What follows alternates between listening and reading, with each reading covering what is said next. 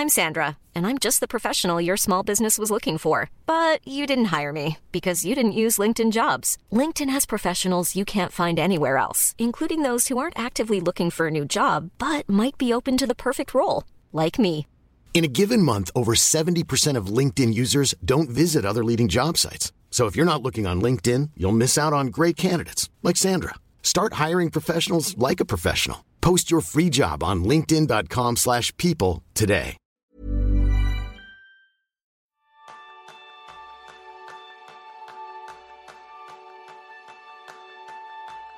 ¿Sabes por qué el minimalismo está de moda? Porque millones de personas se ven enredados en una vida tan compleja que buscan maneras de simplificar las cosas. ¿Y te gustaría saber por qué la sencillez es tan atractiva? Ese es el tema principal del programa de esta semana, donde aprenderás cómo los grandes momentos de nuestra historia demuestran la efectividad de las cosas simples. Bienvenidos, bienvenidas a un nuevo episodio de Kenso, el podcast donde descubrirás cómo vivir la efectividad para ser más feliz. Soy Kiki Gonzalo, aprendiz en ser feliz haciendo menos. Y yo soy Jeroen Sánchez, aprendiz en hacer cada día una cosa menos.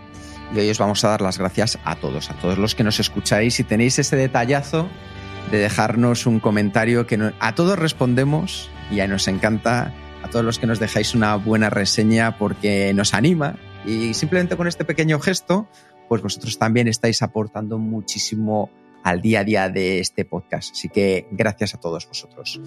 Y hablando de este podcast, muchas veces hemos tratado el tema del minimalismo, por ejemplo en las entrevistas con Lucía Terol en el episodio 104 o con María Negro en el episodio 149. De hecho, tanto Jerún como yo nos consideramos personas minimalistas, excepto, bien lo sabemos, cuando tenemos que hablar de comprar cosas de material audiovisual para vídeos, podcasts o nuestros talleres, que ahí no vamos, ahí vamos con toda la artillería pesada porque nos gusta marcar, marcar la diferencia y hacerlo bien y que os encanten los talleres presenciales, que luego así nos lo decís.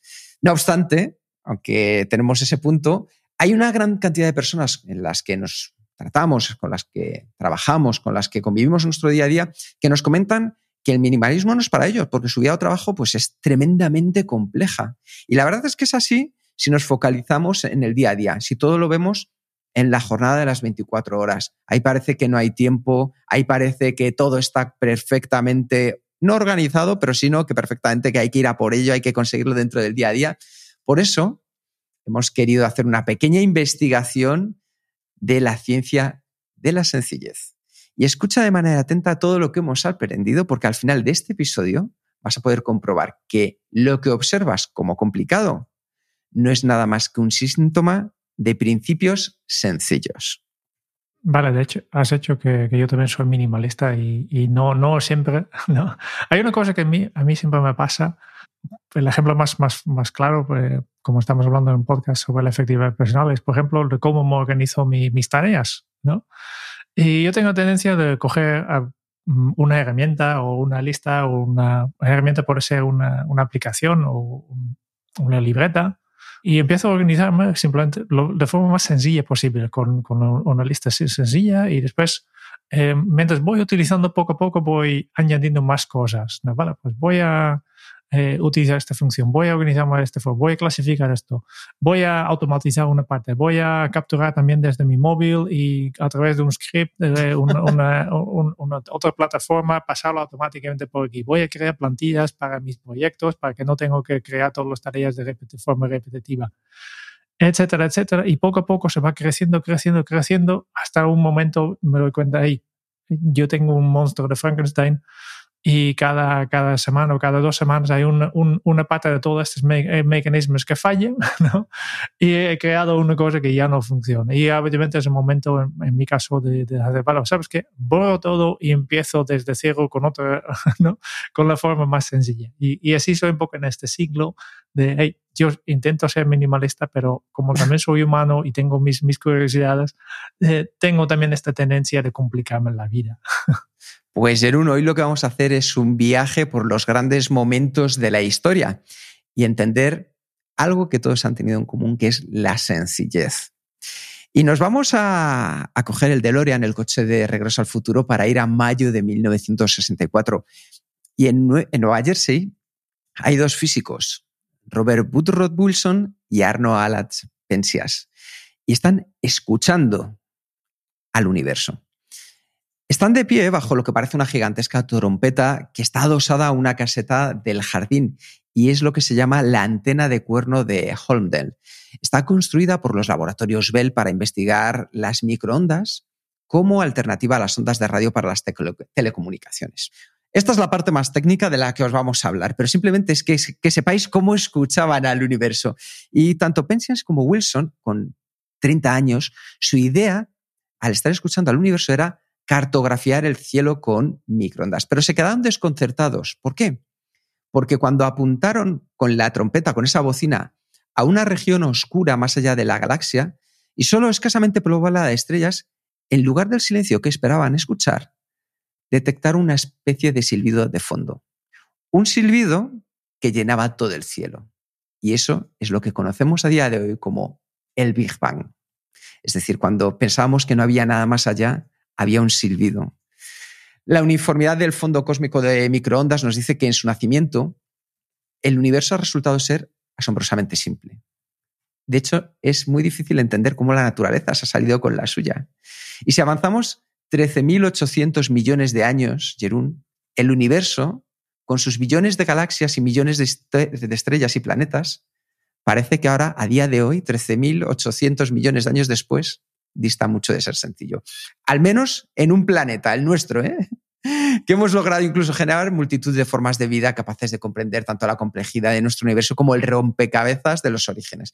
Sin embargo, a pesar de ser tan ricos en complejidad, algunas de estas formas de vida, en particular las que ahora llamamos científicas, conservan su afición por esa característica definitoria de nuestro universo primitivo, la sencillez. Así que vamos a recorrer desde el Big Bang, que ya habéis visto que nació de la máxima sencillez, la simplicidad, algunos momentos donde también la hemos encontrado en nuestro día a día. Sí, sí.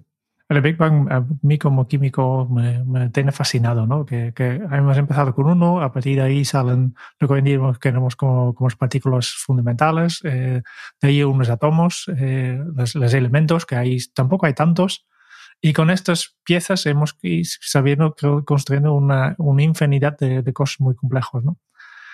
Tú, tú has empezado en, en, el inicio del universo y como he dicho que vamos a, viajar por, por, el tiempo, pero no quiero ir, volver tan, tan atrás. Yo quiero volver a, a, no sé, justo después de la edad medieval, ¿no? Que, hay una, una, persona que a mí me inspira, es el, el fraile franciscano Guillermo de Ockham, no es muy famoso, pero al menos... Eh, pero es una ah, baja, sí. salvo por una cosa, efectivamente. No, no es el, primero que, que, ha expresado su preferencia por la simplicidad, porque los monjes siempre han sido conocidos por ser sencillos, ¿no? Em, en, este caso, el Guillermo de Ockham eh, se ha asociado más con sus implicaciones de simplicidad y para la, para la razón, para, para para comunicación. ¿no? El principio que efectivamente conocemos, como ya has mencionado, la navaja de Ockham insiste en que si hay varias explicaciones de un problema, varias soluciones que nos podemos pensar, siempre debemos elegir la más sencilla. La idea es que la navaja de FTA recorta las explicaciones innecesarias y suele expresarse con la siguiente manera, ¿no? Dice, las entidades no deben multiplicarse más allá de lo necesario. Y así, si pasas por una casa y oyes ladridos y ronroneos, pues seguramente es porque en esta casa hay un perro y un gato, ¿no? que son las mascotas de la familia. También podéis haber pensado que hay aquí un perro, un gato, un conejo y, y, una gallina, pero obviamente no hay pruebas para estos últimos dos animales. ¿no? El conejito también puede estar disfrutando del hospital de la familia, pero aquí no hay datos que apoyen este modelo de más complejo. La, solución más sencilla es simplemente aquí hay un perro y un gato, porque estos son los dos animales que he escuchado. Y la navaja roca, pues dice exactamente esto, ¿no? Debemos mantener los modelos, las teorías, las explicaciones simples hasta que se demuestre lo contrario. En este caso, tal vez vemos la cola eh, esponjosa a través de, de una ventana, ¿no? Y entonces sí hay conejo. Yo creo que también eh, hoy en día, más que nada, con tantas eh, teorías de conspiración, tenemos que aplicar muchas veces la, la ¿no? A veces, en lugar de pensar que hay todo un grupo de miles de personas conspirando para crear, no sé, un coronavirus, ¿no? Tal vez la solución, la, explicación más fácil es, mira, ahí se ha escapado un bicho, ¿no? Claro. Que es más, más probable que, se, que sea verdad. Claro, de hecho, hace 700 años ya hemos visto que Guillermo de Ockham utilizó su navaja para desmontar la ciencia o la metafísica medieval. Y en siglos posteriores, grandes científicos de la primera época moderna la utilizaron para forjar la ciencia moderna que hoy conocemos. Por ejemplo, el sistema del matemático Claudio Prometeo era para, calcular los movimientos de los planetas, estaba basado en la idea de que la Tierra estaba en el centro. Y era pues, una teoría, imaginaos, de complejidad bizantina o lo siguiente. Por eso, cuando Copérnico, en el 1400 y mucho, 1500 y algo, se enfrentó a ella, buscó una solución que pudiera resolverse con menos construcciones y mucho más sencillas. La solución que descubrió o más bien redescubrió, ya que había sido propuesta en la antigua Grecia por Aristarco de Samos, pero que luego fue descartada por Aristóteles, fue lo que todos conocemos, el sistema solar, en el que los planetas orbitan alrededor del Sol. Sin embargo, en manos de Copérnico, no era más preciso que el sistema geocéntrico de Prometeo que hablábamos antes. El único argumento de Copérnico a favor de la heliocentricidad era que era más simple. Así que casi todos los grandes científicos que siguieron a Copérnico mantuvieron la preferencia de Ockham por las soluciones sencillas. De hecho, en el año 1500, Leonardo da Vinci insistió en que el ingenio humano nunca ideará soluciones más bellas, ni más sencillas, ni más adecuadas al propósito que la naturaleza. Más o menos un siglo después, su compatriota Galileo Galilei afirmaba que los hechos que al principio parecen improbables dejarán caer incluso con una escasa explicación el manto que los ocultaba y se mostrarán con una belleza desnuda y sencilla. Continuemos. Isaac Newton, en sus principios, señaló que no debemos admitir más causas de las cosas naturales que las que son verdaderas y suficientes para explicar sus apariencias. Y Einstein, si nos vamos ya al siglo XX, nos aconsejó que todo debe hacerse tan simple como sea posible, pero no más simple. Así que en un universo aparentemente tan saturado de complejidad, ¿qué función tiene la simplicidad para nosotros, Jerún? habitualmente la, ciencia deja muy claro, ¿no? De las leyes científicas sencillas funcionan porque se ajustan a los datos que, que expliquen por completo que más, más probable que sean la fuente de ellos mismos. Yo creo que parte de la respuesta es que la simplicidad es una característica que, que define a la ciencia, ¿no? Los alquimistas eran grandes experimentadores, astrólogos saben hacer cuentas y filósofos son grandes en lógica, pero solo la ciencia insiste mucho en esta simplicidad. ¿no? Muchos de los avances de la ciencia moderna implicarán una sección de simplificaciones, ya sea mediante unificación de fenómenos anteriormente disparados o la eliminación de entidades superfluas. ¿no? Yo creo que probablemente, eh, ya hemos mencionado, Isaac Newton es la mayor simplificación, que, que hasta ahora había miles de, de, teorías y de fórmulas y al final el Isaac lo consiguió es unificar trillones de movimientos tanto en, eh, en tierra como en cielo y en solo tres leyes de movimiento. Podemos continuar, ¿no? Eh, Ludwig Boltzmann, ya un poco más, más moderna, eh, extendió las leyes de Newton al ámbito microscópico pues, para ofrecer una explicación económica del, eh, del, calor como medida del movimiento de los átomos. ¿no? por tanto, aplica las mismas leyes todavía a, otros, a, otros, a otros aspectos. Y yo creo que el gran maestro de simplificación es Albert Einstein, ¿no? que, consiguió una simplificación radical al unificar el espacio y el tiempo en una sola entidad, el espacio-tiempo.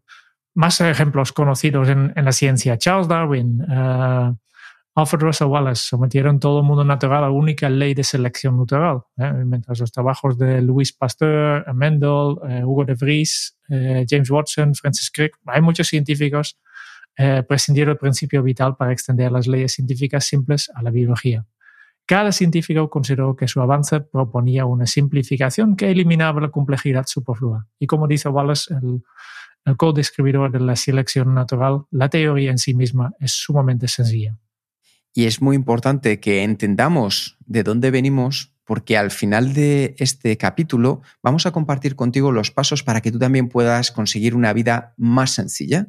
En aquel aspecto complejo que hayas decidido, qué pasos puedes seguir. Pero es importante entender por qué las leyes más simples funcionan tan bien. De hecho, ahí tenemos la estadística. Yo, Jerún, no soy un gran estadística, ya sabes, yo soy politólogo, sociólogo, psicólogo, pero sí que entiendo muy bien por los estudios que realizamos en sociología el enfoque estadístico conocido como la inferencia bayesiana, en honor al estadista inglés Thomas Bayes, que nos puede ayudar mm, de manera muy sencilla a entender y a actualizar nuestro grado de creencia en una explicación, teoría o modelo en función de la capacidad que tenga para predecir con datos.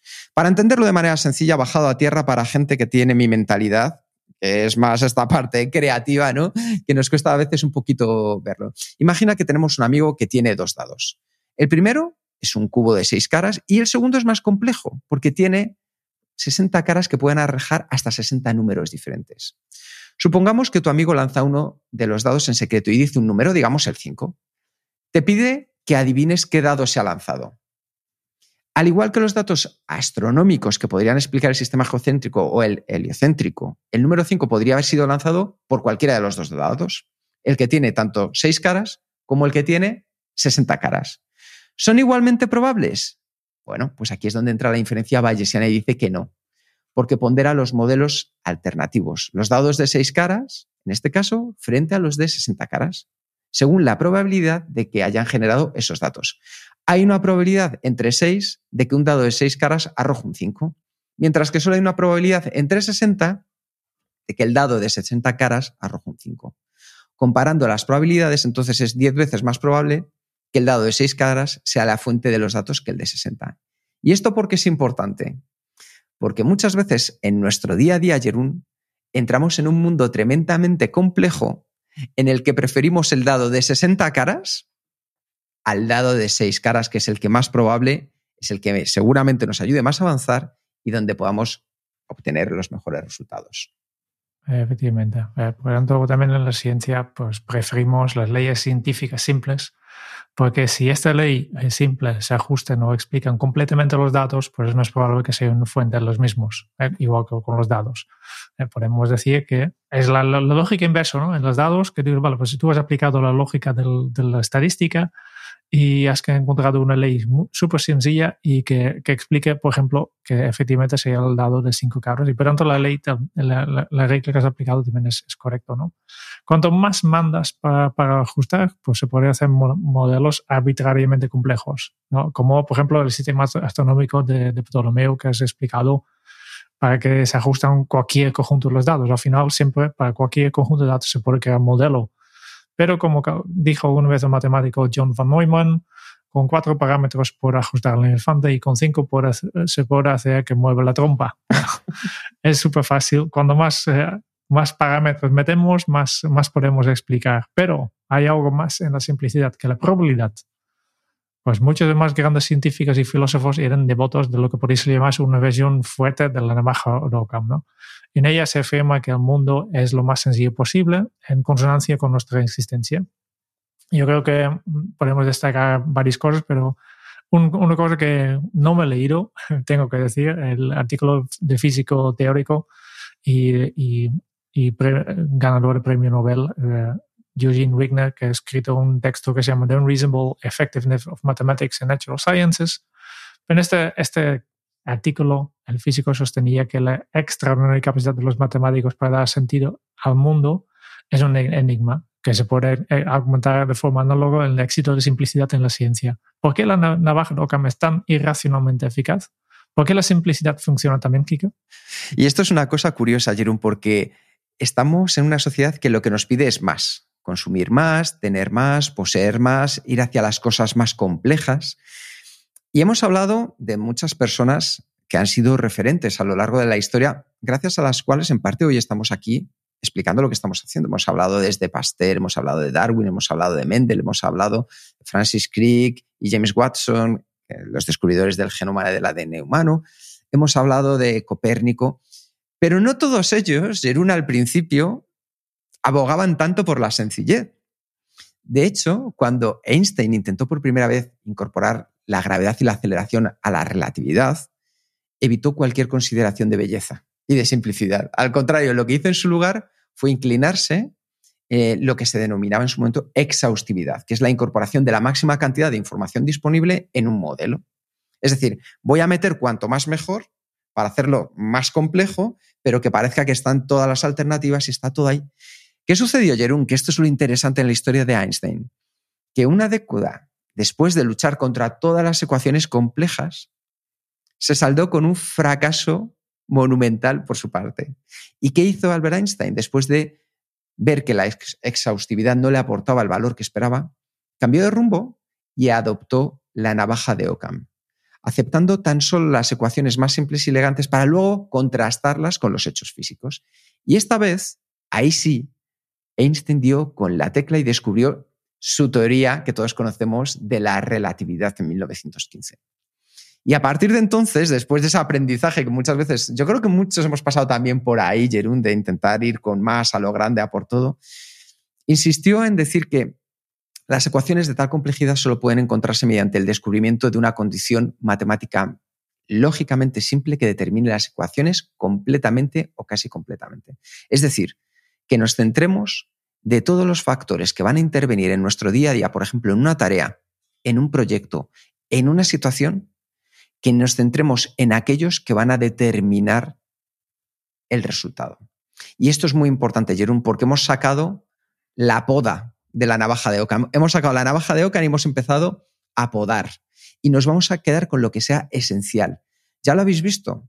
Hemos hecho un viaje por el mundo, por nuestra historia, para entender por qué es tan importante el hecho de que saquemos la navaja de Ockham en nuestro día a día. ¿Por qué? porque sugiere que la ley fundamental del universo, ya la habéis visto, no es la mecánica cuántica, no es la relatividad, ni siquiera las matemáticas. Es la selección natural descubierta por Darwin y Wallace. Entonces, es lo que tenemos que buscar, la cosa más sencilla que jamás nos está aportando ningún universo, que es la propia naturaleza, ir a la esencia de las cosas.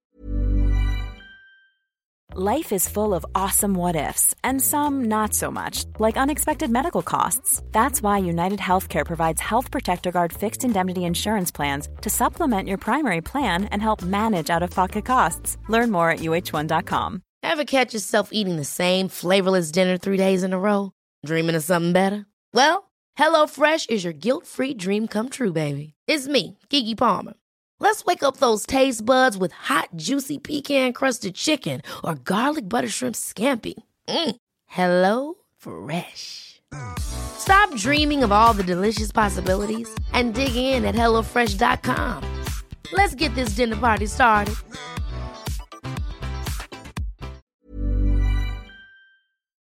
Así que, Jerún, ¿qué podemos hacer ahora que hemos visto? Bueno, al menos hemos intentado que nos, nos convirtamos todos en creyentes de la sencillez, viendo cómo ha funcionado a lo largo de la historia. Pero ahora, ¿cómo la podemos llevar a nuestro día a día? ¿Cómo podemos entender que es tan importante esa sencillez? Yo creo que hay, que distinguir un poco la, sencillez de la sofisticación, porque para mí la sencillez es la máxima sofisticación, ¿no?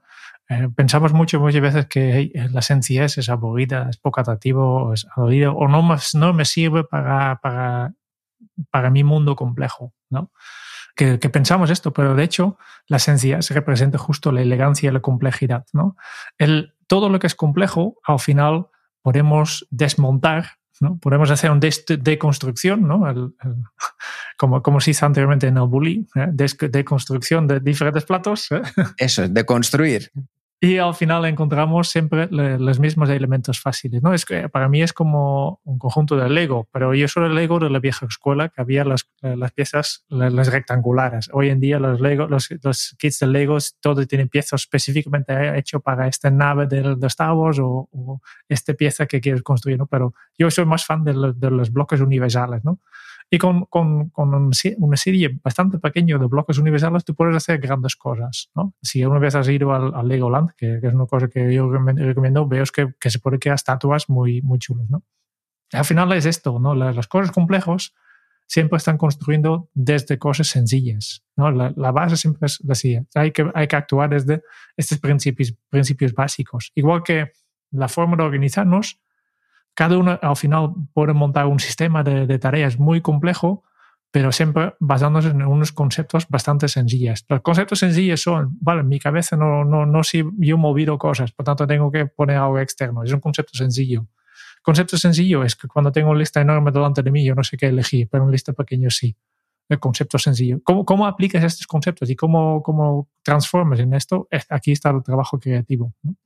Pero es importante que yo creo que siempre empezamos desde la sencillez. Y hay una, un libro que me gusta en este, en este sentido que se llama Systematics, eh, que habla de sistemas, de, John Gall, con el subtítulo How Systems Really Work and How They Fail, cómo realmente funciona y cómo fallan. Y John Gall básicamente dice, un sistema complejo que funciona invariablemente ha evolucionado a partir de un sistema simple que funciona. Y un sistema complejo diseñado desde cero nunca funciona. Y no se puede parchear para que funcione. Tienes que empezar de nuevo con un sistema sencillo funcional. Y este es un error que, que yo creo que todos las veces eh, que cometemos, que queremos eh, directamente crear la versión perfecta, aunque sea de un, no sé, un artículo o lo que sea, y, y, en la práctica lo que realmente funciona es siempre empezar con un, algo sencillo, un primer borrador y después mejorarlo, porque si tú quieres montar el sistema perfecto desde cero, que sea un, sistema para organizarte, que sea un producto que quieres lanzar al mercado, siempre que tienes que, si, si quieres hacerlo de forma complejo, desde el inicio, pues siempre fallarás. ¿no? Y, y, una última frase que me gusta aquí es de, Andrew Hunt, que es uno de los trabajadores de empresa Basecamp, que a nosotros nos gustan, que les dice, eh, Andrew ha, escrito un día, las reglas simples producen un comportamiento complejo y las reglas complejas producen un comportamiento estúpido. Yo, de hecho, Jerún, me sumergí en el mundo de la sencillez por un concepto que acabas de comentar antes, que es la de construcción del bougie. Yo soy un apasionado de, de la cocina y leyendo sus libros acerca de cómo innovaban, ellos lo que hacían era la deconstrucción, es decir, platos que durante muchos años han ido incorporando ingredientes, los iban deconstruyendo para llegar a la esencia de entender qué es lo que había en el corazón de ese plato y mantenerlo lo más puro posible en lugar de ir incrementando cosas. Y eso yo creo que nos pasa cuando queremos ser más efectivos o más productivos en nuestro día a día, que pensamos que es cuestión de hacer más tareas, de tener más aplicaciones, de leer más libros, cuando ahí lo que estamos cometiendo es ese error que ya nos contaba antes Einstein de la exhaustividad, que es meter más factores pensando que el resultado va a ser mejor. Al contrario, vamos a quedarnos con menos cosas, pero que de verdad nos ayuden a avanzar y estén en la esencia de tu propia efectividad. ¿Por qué? Porque nos va a aportar una serie de beneficios y vamos a ver los seis beneficios que te van a ayudar si utilizas la sencillez en tu día a día. Si quieres ser más productiva, más productivo, tener menos estrés, simplemente si aprendes a simplificar y a mantener la concentración, vas a adquirir una serie de beneficios de una manera muy sencilla. El primero de ellos es la claridad. Cuando haces las cosas sencillas, te ayuda a tener mayor claridad. Es decir, estamos mucho más cerca de entender nuestro propósito. Y lo vas a entender con un ejemplo sencillísimo. Imagínate que hoy vas a comer a un restaurante y hay el menú del día. Tienes tres primeros, tienes tres segundos y tienes tres opciones de postre. Pues tu cabeza de esas tres opciones te dirá, pues oye, ahora aquí que, que estamos así en un momento en el que a ver si seguimos manteniendo la línea, nos vamos a pedir de primero la ensalada de cogollos y de segundo nos vamos a pedir el atún y de postre la naranja preparada. Es sencillo, había tres opciones de primero, tres de segundo, tres de postre. Ahora voy a cambiarte. Imagínate que nos vamos a comer a un restaurante chino, que también me gustan, me apasionan, desde luego. Pero ahí ya no hay tres primeros, tres segundos ni tres terceros, ya lo sabes tú. Hay 60 primeros, 60 segundos, 60 postres y luego está la ensalada, la ensalada de algas, la ensalada de algas como de guacame, la ensalada de aguas con guacame. ¿Qué sucede? ¿Dónde es más fácil tener claridad para elegir qué te va a ayudar a mantener la línea? ¿En el restaurante chino o en el restaurante de menú? Por eso, la claridad es básica y nos la aporta como beneficio la propia sencillez. Así que ya sabes, aporta claridad en tu día a día. Yo creo que el, segundo beneficio de, la sencillez es el, enfoque. ¿no? Que yo creo que la mayoría de personas son hoy en día incapaces de mantener la concentración simplemente por la, cantidad de impulsos que reciben. ¿no? Se distraen fácilmente y se alejan de su objetivo. Pierden la atención sobre lo que es importante y lo que hay que hacer. Y este conduce a una vida improductiva y estresante yo creo que simplicidad ayuda a que, nos podamos concentrar más. Cuando menos cosas tienes tú en, tu alrededor, menos distracciones, más fácil es concentrarse, ¿no? Al mantener las cosas sencillas, pues te ayuda a mantener la cantidad adecuada de atención en la tarea más importante y en la perspectiva y el momento adecuado, ¿no? Por sí mismo, mantener la, la concentración crea más resultados y menos esfuerzo o tiempo. Por tanto, Desactiva, por ejemplo, todas las notificaciones que no aportan nada. ¿Por qué? Porque es complicaciones, son, te complican la vida. ¿Mm? Dedica un momento al día para revisar tu correo y apágalo por el resto del día. Y así tienes algo mucho más sencilla. No tienes mil ventanas abiertas en tu, ordenador tampoco que, que piden tu atención. Busca la sencillez en tu la forma de organizarte y ya, ya verás que es más fácil de enfocarte en lo que realmente es importante. Y el tercero de los puntos es nuestra capacidad de eliminar. Cuando llegamos a esto, cuando dominamos esta habilidad, Jerón, ¿verdad que te sientes, vamos, pletórico en el día a día? ¿Por qué? Porque debemos de entender una cosa. Cuando tenemos un propósito claro, eliminar es mucho más sencillo. Es decir, cuando yo sé que voy rumbo a un lugar, es más fácil apartar las cosas que me vienen de los alrededores y que me desconcentran. Pues esto es lo mismo. Si tú tienes bien claro cuál es tu prioridad para hoy, la tarea que vas a hacer sí o sí de la mejor manera posible, vas como quitándote enemigos, quitándolos de al lado para centrarte en alcanzarla. De hecho, debemos de entender una cosa, que nuestro día a día, el sobrecargarnos tanto, nos estaba provocando enfermedades, enfermedades causadas por el estrés y el agotamiento. Estamos confundiendo que para tener éxito pensamos que debemos abusar de nosotros mismos dando el mil por ciento. Entonces, esto no es así. El sacrificarnos por el trabajo, el sacrificarlo y ponerlo por encima de tus áreas de la vida, por encima de tu salud, por encima de tu bienestar familiar, social, físico, emocional, no funciona así. De verdad que no funciona así. La gente que conozco que más éxito ha tenido a nivel profesional es la gente que ha tenido muy claro que tenía que eliminar distracciones y centrarse de verdad en hacer las tareas esenciales. ¿Qué quiero decir con esto? Que si tú hoy tienes 100 tareas, todas no te van a aportar los mismos resultados. Y probablemente preferirás hacer tareas que te lleven poco tiempo, que sean fáciles, que ya conozcas, que sean para ti. Pero a lo mejor esas tareas no te están llevando al lugar de tu propósito, no te están ayudando a avanzar. Por eso es importante esa capacidad de eliminarlas. Eliminarlas, que ojo, no significa, en este caso de manera literal, no hacerlas, significa hacerlas más adelante, en otro momento. Ahora céntrate en aquellas que te van a aportar mayor valor y te van a ayudar a alcanzar tus resultados. Así vas a ahorrar tiempo, vas a ahorrar energía, vas a sentir que no empiezas a sacrificar tu día a día a cambio de tu trabajo y vas a obtener resultados mejores porque te vas a centrar en hacer mejor esas tareas que de verdad te ayudan a avanzar y marcan la diferencia. Recuerda al final que parte de la sabiduría de ser productivo consiste en eliminar todo aquello de tu vida que no sea esencial. Yo creo que también es directamente el beneficio más complicado de conseguir. es muy difícil hacer menos, porque yo siempre quiero más, ¿no? Pero si lo consigues llegas al, cuarto eh, beneficio, es la eficacia. Porque hay muchas personas que sacrifican la calidad de las cosas que hacen a, veces de la cantidad. Hacemos de todo y hacemos todo y queremos la perfección en todo. Esto ya miramos después. Pero con el fin de acomodar y realizar más tareas, pues al final lo que pasa es que pasas por alto algún proceso importante y, bajas la calidad, básicamente, y tendrás, cometes más errores eh, si intentas hacerlo de todo.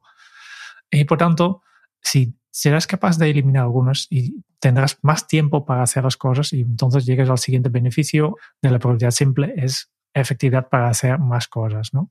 Cuando tienes claro y te sientas en lo que tienes que conseguir, pues puedes concentrarte mejor y producir un trabajo de calidad. Tu atención y esfuerzos se centralizan y serás capaz también de producir un resultado mejor y, más eficiente incluso. ¿no? Cuando menos cosas hacemos, mejor las podemos hacer. Si yo estoy todo el día corriendo, como un loco y tengo mil distracciones y, tengo micro momentos para hacer las cosas, difícilmente puedo hacer las cosas de calidad. La calidad se consigue con inversión de tiempo, con reflexión. Estamos hablando de, de nuestro trabajo de conocimiento, ¿no? Hay que dar, dar vueltas a las cosas, hay que pensar, repensar, hay que hablar con las personas a ver qué, qué quieren. Y esto implica un, un, tiempo. Y este tiempo, no, si no tenemos disponible porque no hemos sido capaces de simplificar y de eliminar tareas de nuestra lista, pues al final pues lo, que, lo que sufre es la calidad de las cosas que hacemos. Completamente, Jerón. Y este es un grandísimo beneficio que vamos a ver, cómo se incrementa la calidad en nuestro día a día. Y el siguiente, el quinto, es la tranquilidad.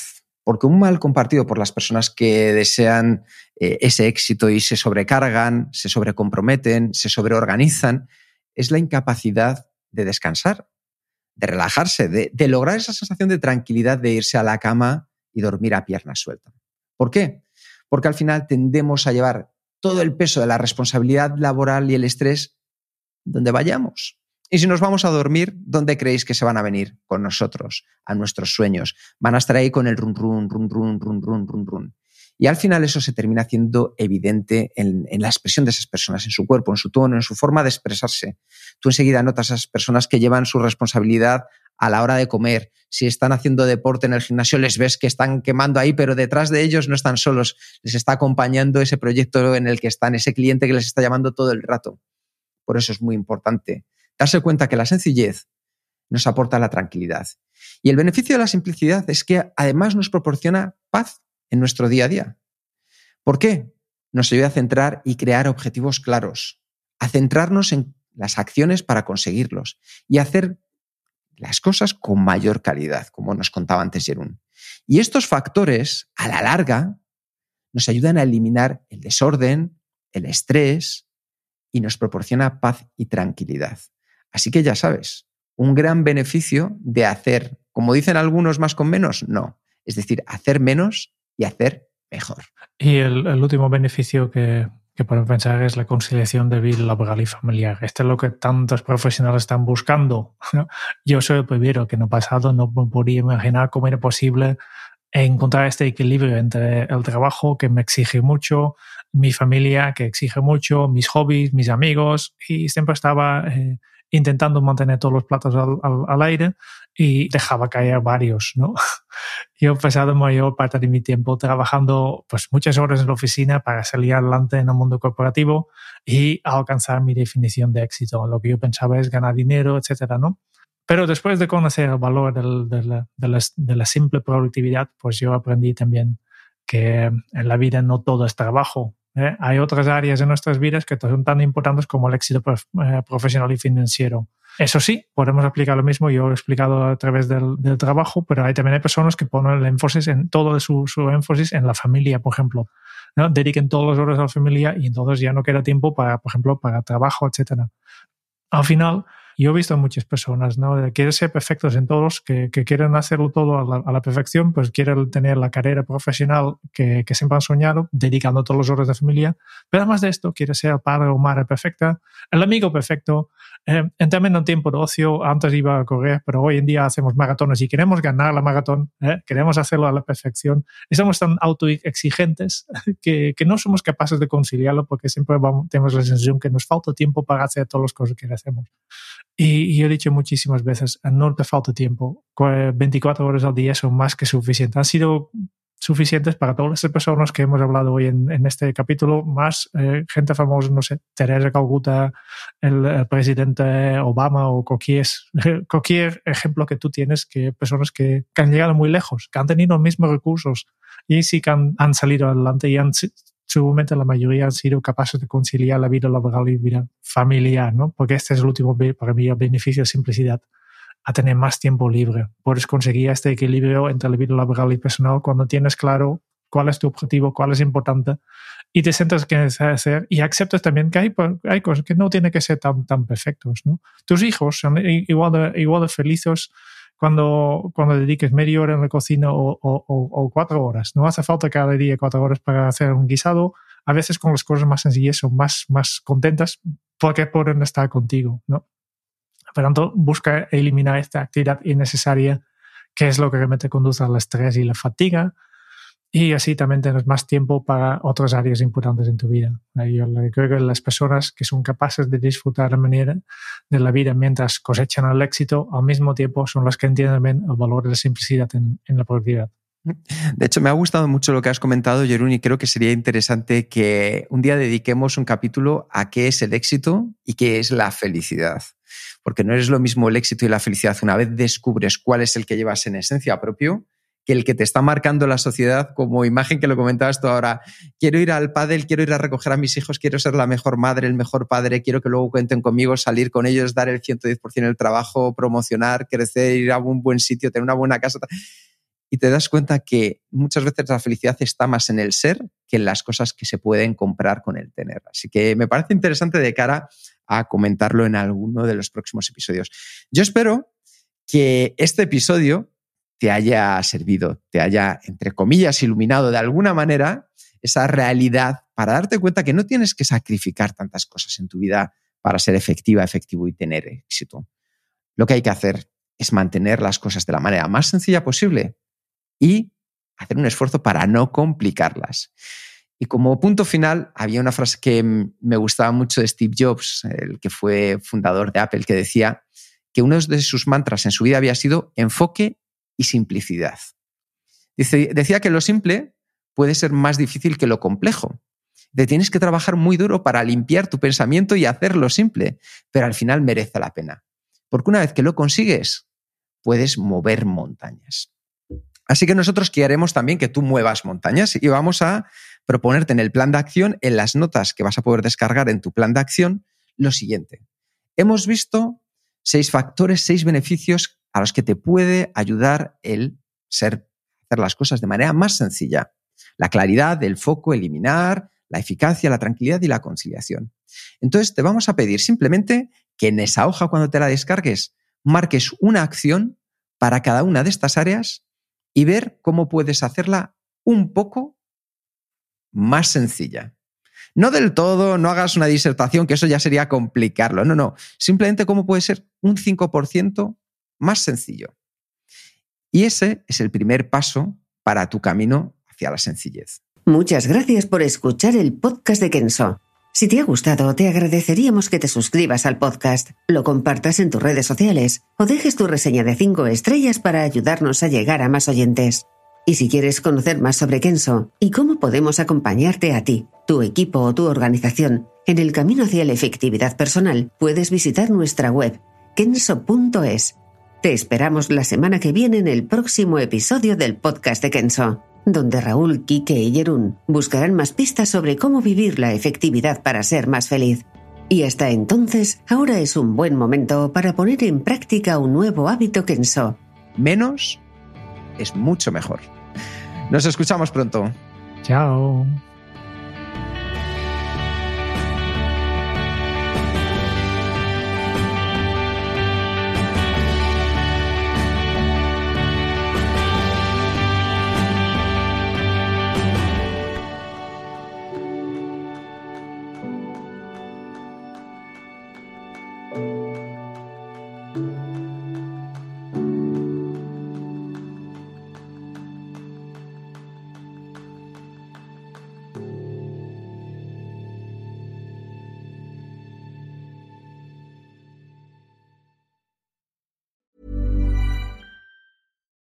We're on a budget, we still deserve nice things.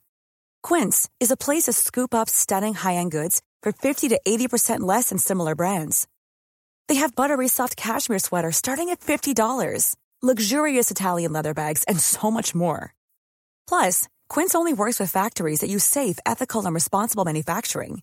Get the high-end goods you'll love without the high price tag with Quince.